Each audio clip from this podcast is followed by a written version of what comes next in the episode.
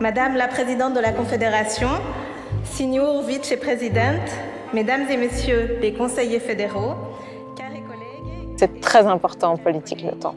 C'est très très important de savoir euh, ce qu'on vote, combien de temps ça va prendre, quand est-ce que ce sera mis en œuvre, quand est-ce que ça fera des effets, euh, quand est-ce qu'on reviendra dessus, quand est-ce qu'on a créé cette loi à l'origine, pourquoi on l'avait créée. C'est hyper important en politique le temps. Quelle échelle de temps peut-on prendre des décisions? S'il paraît parfois simple d'avoir un impact immédiat, qu'en est-il des décisions dont les effets se mesureront dans 5 ans, 20 ans ou même au-delà? Lisa Amazon a commencé sa carrière en politique chez les Verts au même moment où je commençais la mienne en journalisme et au même endroit, à Genève. La vitesse de son parcours a surpris certaines personnes. En 2015, à 27 ans, elle était la plus jeune élue au Conseil national, le Parlement suisse. Quatre ans plus tard, elle accédait au Conseil des États et devenait sénatrice. Le lundi d'automne où je suis allée la retrouver à Berne pour parler du temps en politique, elle a dû s'absenter quelques heures pour donner une interview sur la place des femmes de gauche dans l'arène et leur difficulté à se faire entendre. Le même jour à l'aube, des milliers de personnes s'étaient donné rendez-vous sur la place du Palais fédéral pour interpeller, par surprise, les politiciennes et politiciens en session ce jour-là. Et pour leur rappeler l'urgence de prendre maintenant des mesures pour faire face au dérèglement climatique demain. Leur présence tombait à pic. Bienvenue dans la quatrième dimension, mon nom est Laure Gabu. on arrive à Berne sur Wabi, les descendre à droite dans sens de marche. Ce train continue pour Zoffingen sur Lucerne.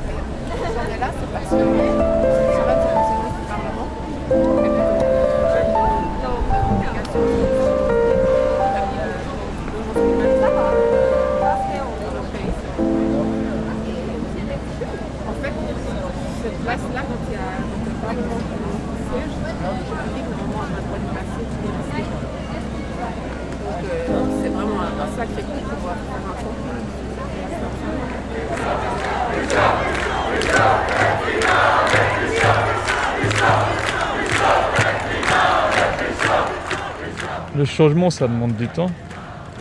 Et puis en même temps, on a peu de temps. Il y a une urgence. En tout cas, en ce qui me concerne, je ne peux pas parler pour, les autres personnes.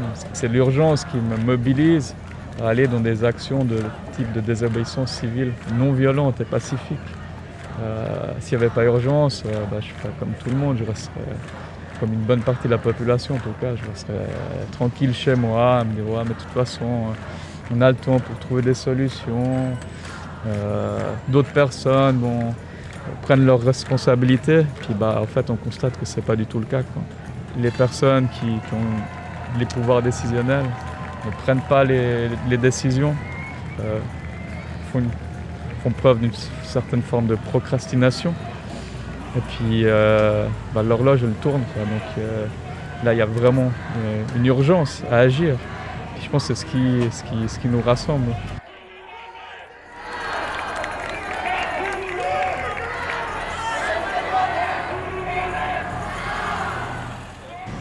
Ce phénomène, c'est pas seulement des, des, citoyens, des collectifs comme ça qu'on pourrait qualifié de radicaux, mais le secrétaire général des Nations Unies, Antonio Guterres, il a appelé une semaine d'action euh, cette semaine aussi. Il a, lancé une décennie d'action euh, pour euh, la mise en œuvre d'un monde durable et en paix. Et puis dans, dans, le dernier rapport des Nations Unies sur les objectifs du développement durable 2020, il dit, il dit clairement, il dit que pour réaliser ce monde-là, il va falloir une immense volonté politique, une action ambitieuse de toutes et tous.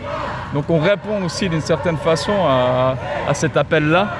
Et puis c'est pas seulement quelques, quelques écolos ou gauchos qu'on pourrait qualifier parfois les, personnes qui, qui s'engagent dans, euh, ce, combat hyper important, mais c'est aussi euh, voilà, des organisations comme les Nations Unies quoi, qui, rapport après rapport, euh, alarment sur la situation, appellent les États à agir, font des accords que les États ensuite ne respectent pas et ne mettent pas en œuvre. Donc là, je pense que voilà, il y a une convergence entre plein de courants.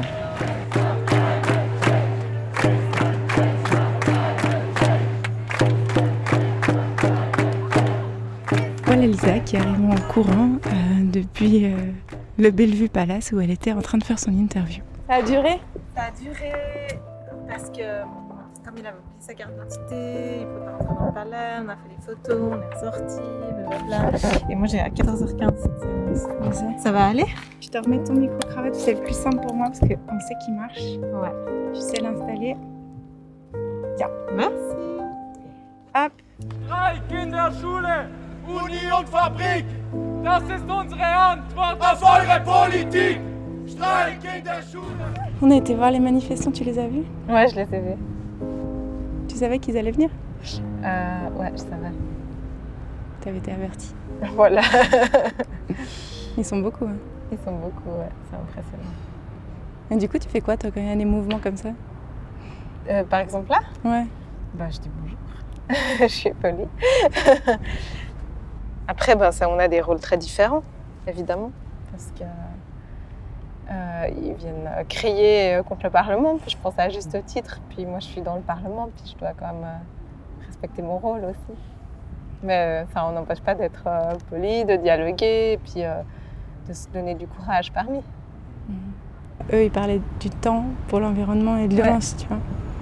Donc je sais pas comment toi tu perçois ce temps en, en politique et, et cette urgence climatique. Il y a, il y a une urgence euh, énorme liée au changement climatique et qui implique vraiment des changements euh, profonds de nos sociétés, de nos modes de fonctionnement, de notre économie. Et je pense que dans le Parlement, ils n'ont pas pris la mesure ou ils veulent pas prendre la mesure de, cette urgence. hein. Et ça, c'est difficile parce que, évidemment, bah, il faut réussir à trouver des majorités parce que c'est vrai que la démocratie, une démocratie qui fonctionne bien, par essence, elle est plutôt lente. Et donc, il faut essayer de conjuguer à la fois euh, ce sentiment de, pression euh, temporelle et le respect des décisions qui puissent être des décisions qui sont partagées par le plus grand nombre. Parce que sinon, à mon avis, si on va trop vite, on risque aussi de repartir très vite en arrière. Donc, c'est un peu ça notre travail au Parlement. Un politicien pense aux prochaines élections. Un homme d'État ou une femme d'État aux prochaines générations. Voilà ce qu'a dit Alcide de Gasperi. Dans le contexte actuel, sa sagesse pourrait nous inspirer. C'est assez drôle parce que le temps politique, c'est toujours du stress, c'est toujours des actualités. C'est Ah, tel média a sorti ça aujourd'hui, il faut qu'on réagisse, il faut qu'on dise ça, il faut qu'on fasse tel truc. Ah, puis j'ai encore euh, 36 millions de dossiers à faire, blablabla. Et puis en même temps, très concrètement, euh, ça s'étire, c'est des processus qui sont longs. Euh, par exemple, quand tu revendiques la neutralité climatique en 2030, ce que je partage totalement, euh, je sais aussi que rien que pour avoir un processus parlementaire et donc une loi qui prend des décisions, euh, si on veut faire le projet, le mettre en consultation, faire le traitement parlementaire, prévoir le référendum, on en a pour six ans.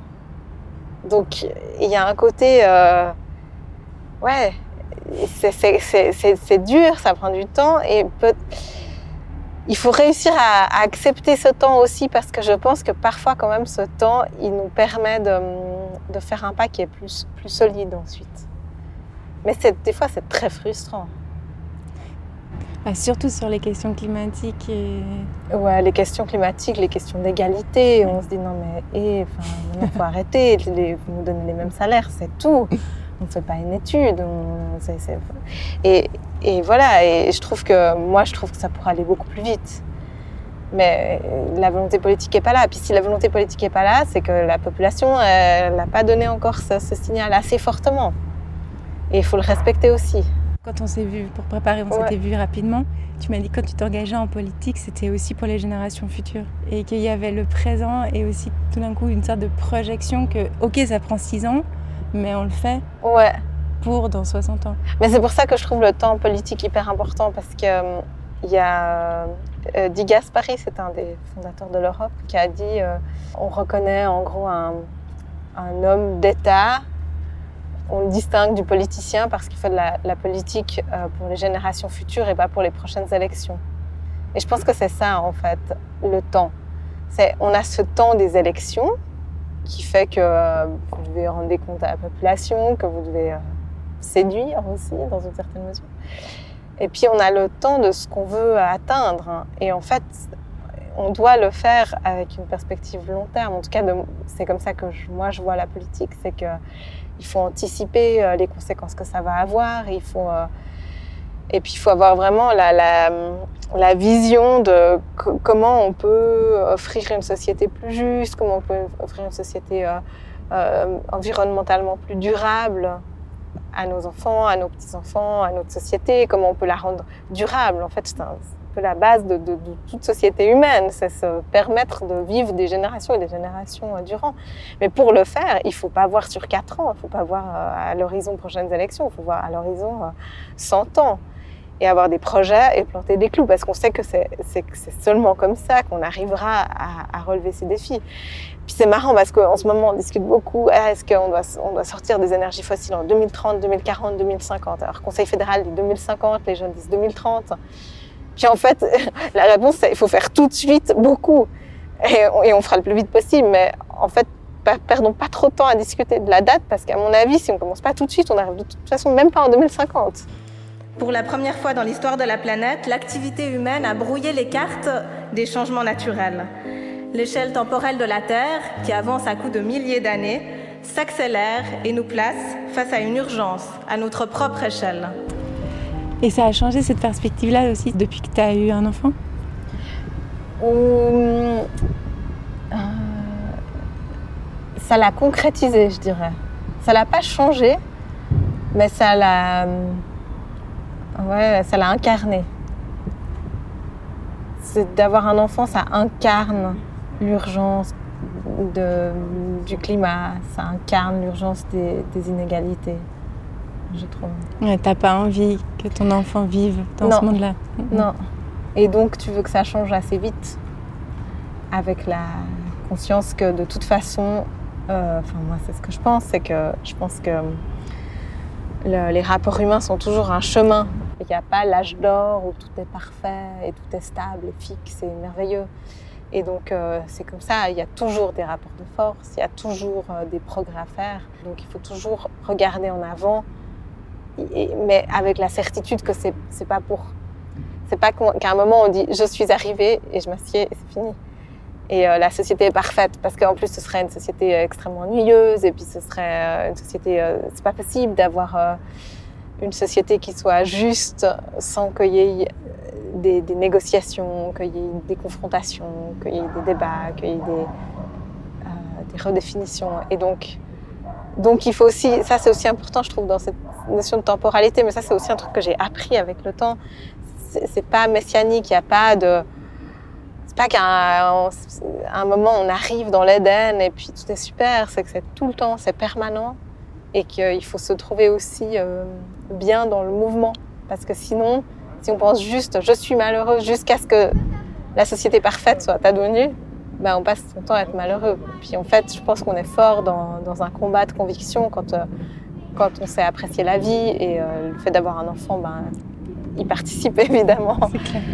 Sinon, la question du passé, comment est-ce que toi tu vis avec ce passé? Ça peut être à titre personnel. Ouais, c'est dur. Euh, à titre privé, je trouve que moi j'ai toujours eu un peu de peine avec le passé, je dois dire. J'ai tendance à faire un peu des, euh, à fermer des chapitres, puis j'aime pas trop y revenir. Puis c'est un peu, c'était une autre lisage. Je sais que c'est arrivé, j'ai travaillé dessus, mais voilà, c'est fermé. Euh, et de la même manière en politique, j'avoue que je, je, je, suis pas tellement fan de d'avoir des grands modèles. Je trouve que des fois ça handicap on a des, ailes trop grandes. Ensuite, si on a tous ces modèles derrière nous. Et pour pouvoir s'envoler, justement, on a besoin aussi de se dire, bon, je vais faire de mon mieux euh, dans le moment présent, avec les conditions présentes. Après, l'histoire est de savoir d'où on vient et de savoir pourquoi on est là et ce qu'on doit aussi aux, générations passées, en particulier en termes de droits, de démocratie, c'est hyper important parce que ça permet de, mieux sentir la valeur de, certaines, de certains acquis, que ce soit le, droit de vote des femmes, que ce soit notre démocratie telle qu'on la connaît. Et ça permet aussi d'être plus attentif et plus sensible quand on a des retours en arrière. Et ça, je trouve que parfois, ça manque un peu cette conscience de comment, ouais, comment les droits fondamentaux ont été acquis, comment ils sont devenus universels, qu'est-ce que ça veut dire l'universalité, quels risques on prend quand on les remet en question, et, comment on pourrait les, élargir, enfin, comment on a réussi à faire de tous ces droits fondamentaux euh, des valeurs cardinales, et pourquoi, par exemple, bah, par exemple le droit à un environnement sain, il n'est pas encore euh, perçu avec la même importance. Hein. Et le futur, alors, comment tu t'y projettes? Euh, pas trop non plus, parce que je trouve que si, on se projette dans le futur, on a vraiment trop de risques d'être déçu et d'être empêché du coup d'avancer là aussi. Donc euh, je trouve que je m'y projette dans le sens où euh, je vois bien, bah, c'est tel projet, ça va tirer jusqu'à telle date et puis ça va avoir tel effet et tout ça, mais moi je pense qu'on se fait toujours étonner par, par le, ce qui se passe dans la réalité, dans le moment présent. Et il faut laisser euh, très ouverte la porte à ces, euh, ces, surprises parce qu'en fait, elles nous, elles nous, nourrissent. Après, par exemple, voilà, sur la question du passé, c'est important des fois de regarder dans le passé parce que ça permet de donner aussi du courage. Hein, parce qu'on voit qu'on a, on a fait du chemin quand même, même dans la réduction de... Par rapport à qui t'étais euh, Ouais, alors soi-même et puis globalement. Mhm. Aussi, c'est sur le rapport aux médias qui ont enregistré en fait toutes tes traces. Mais comme il y en a trop, on a de la chance, c'est que en fait, ça revient à peu près au même que dans le temps où on n'enregistrait pas. C'est que maintenant, il y a trop, donc ça disparaît aussi un peu dans une certaine mesure. Et le présent, en politique ou pour toi, comment est-ce que tu l'appréhendes? Très intense, hein. euh, très, euh, parfois euh, très demandant, exigeant. Et ouais, des fois, on aurait envie d'avoir des petites pauses, petites bulles dans le temps.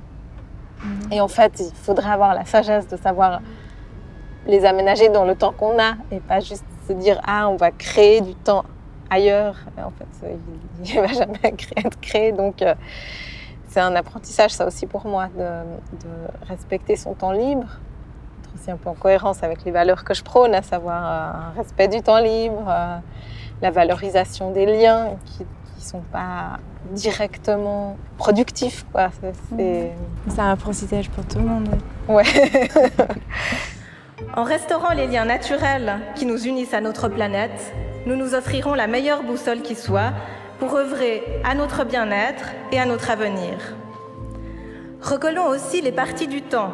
Rappelons-nous d'où nous venons et décidons où nous irons. Tirons des enseignements des expériences passées pour préparer cet avenir. Et donc le temps pour toi, il, existe? Oui, il existe.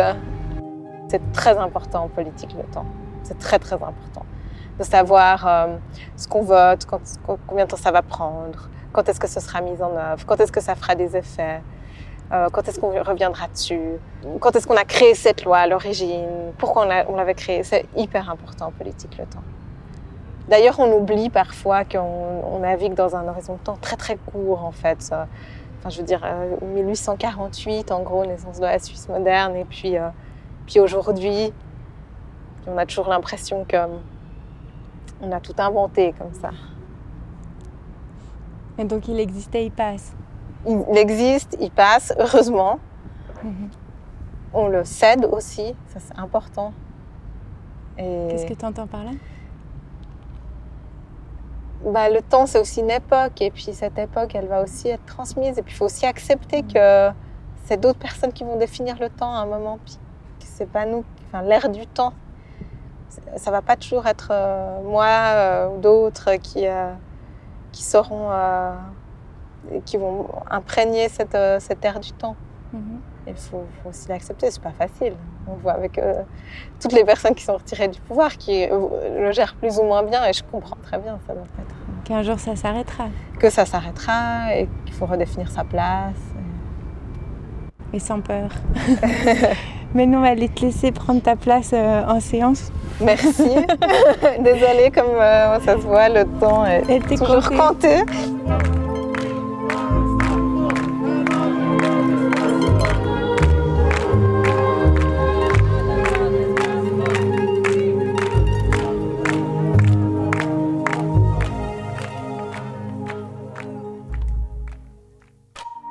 C'était La quatrième dimension, un podcast réalisé par moi-même et produit par Reportage. Le discours entendu dans cet épisode est celui que Lisa Mazone a prononcé comme plus jeune élue parlementaire lors de l'ouverture de la 50e législature en 2015. Retrouvez cet épisode sur votre plateforme d'écoute préférée, pensez à lui mettre plein d'étoiles, des commentaires et à le partager avec votre réseau. Et vous, comment est-ce que vous visualisez le temps? Envoyez-moi vos dessins ou vos messages audio par message privé sur Facebook, Instagram ou Twitter. Vous pouvez retrouver la page de la quatrième dimension grâce au hashtag 4D podcast ou en tapant quatrième avec le chiffre 4 et un petit E. Merci à Meg Chicani pour les illustrations, à Yannick Richter pour la musique du générique, à Pavillon pour celle des ambiances. Merci à la Fondation Suisse pour la radio et la culture pour leur soutien. Merci à vous d'être là et à bientôt dans la quatrième dimension. Si tu devais dessiner le temps, comment est-ce que tu le dessinerais Euh, comme un tourbillon, je pense. Ouais. Un tourbillon qui est très fort euh, sur le moment présent, puis qui se, qui se relâche aussi sur, euh, en allant plus en avant ou plus en arrière. Des fois, quand, euh, quand c'est vraiment trop de stress ou, ou d'angoisse liée à mon travail, des fois, je me dis, mais je repense aux Romains, vu que j'ai étudié le latin, puis je me dis, mais avec la distance, la manière dont je vois ce qu'ils ont fait, ben, on le résume en une phrase, on le résume en juste une idée, et puis en fait, ils ont été un maillon dans une chaîne, et puis du coup, je me dis, ben, moi, c'est la même chose.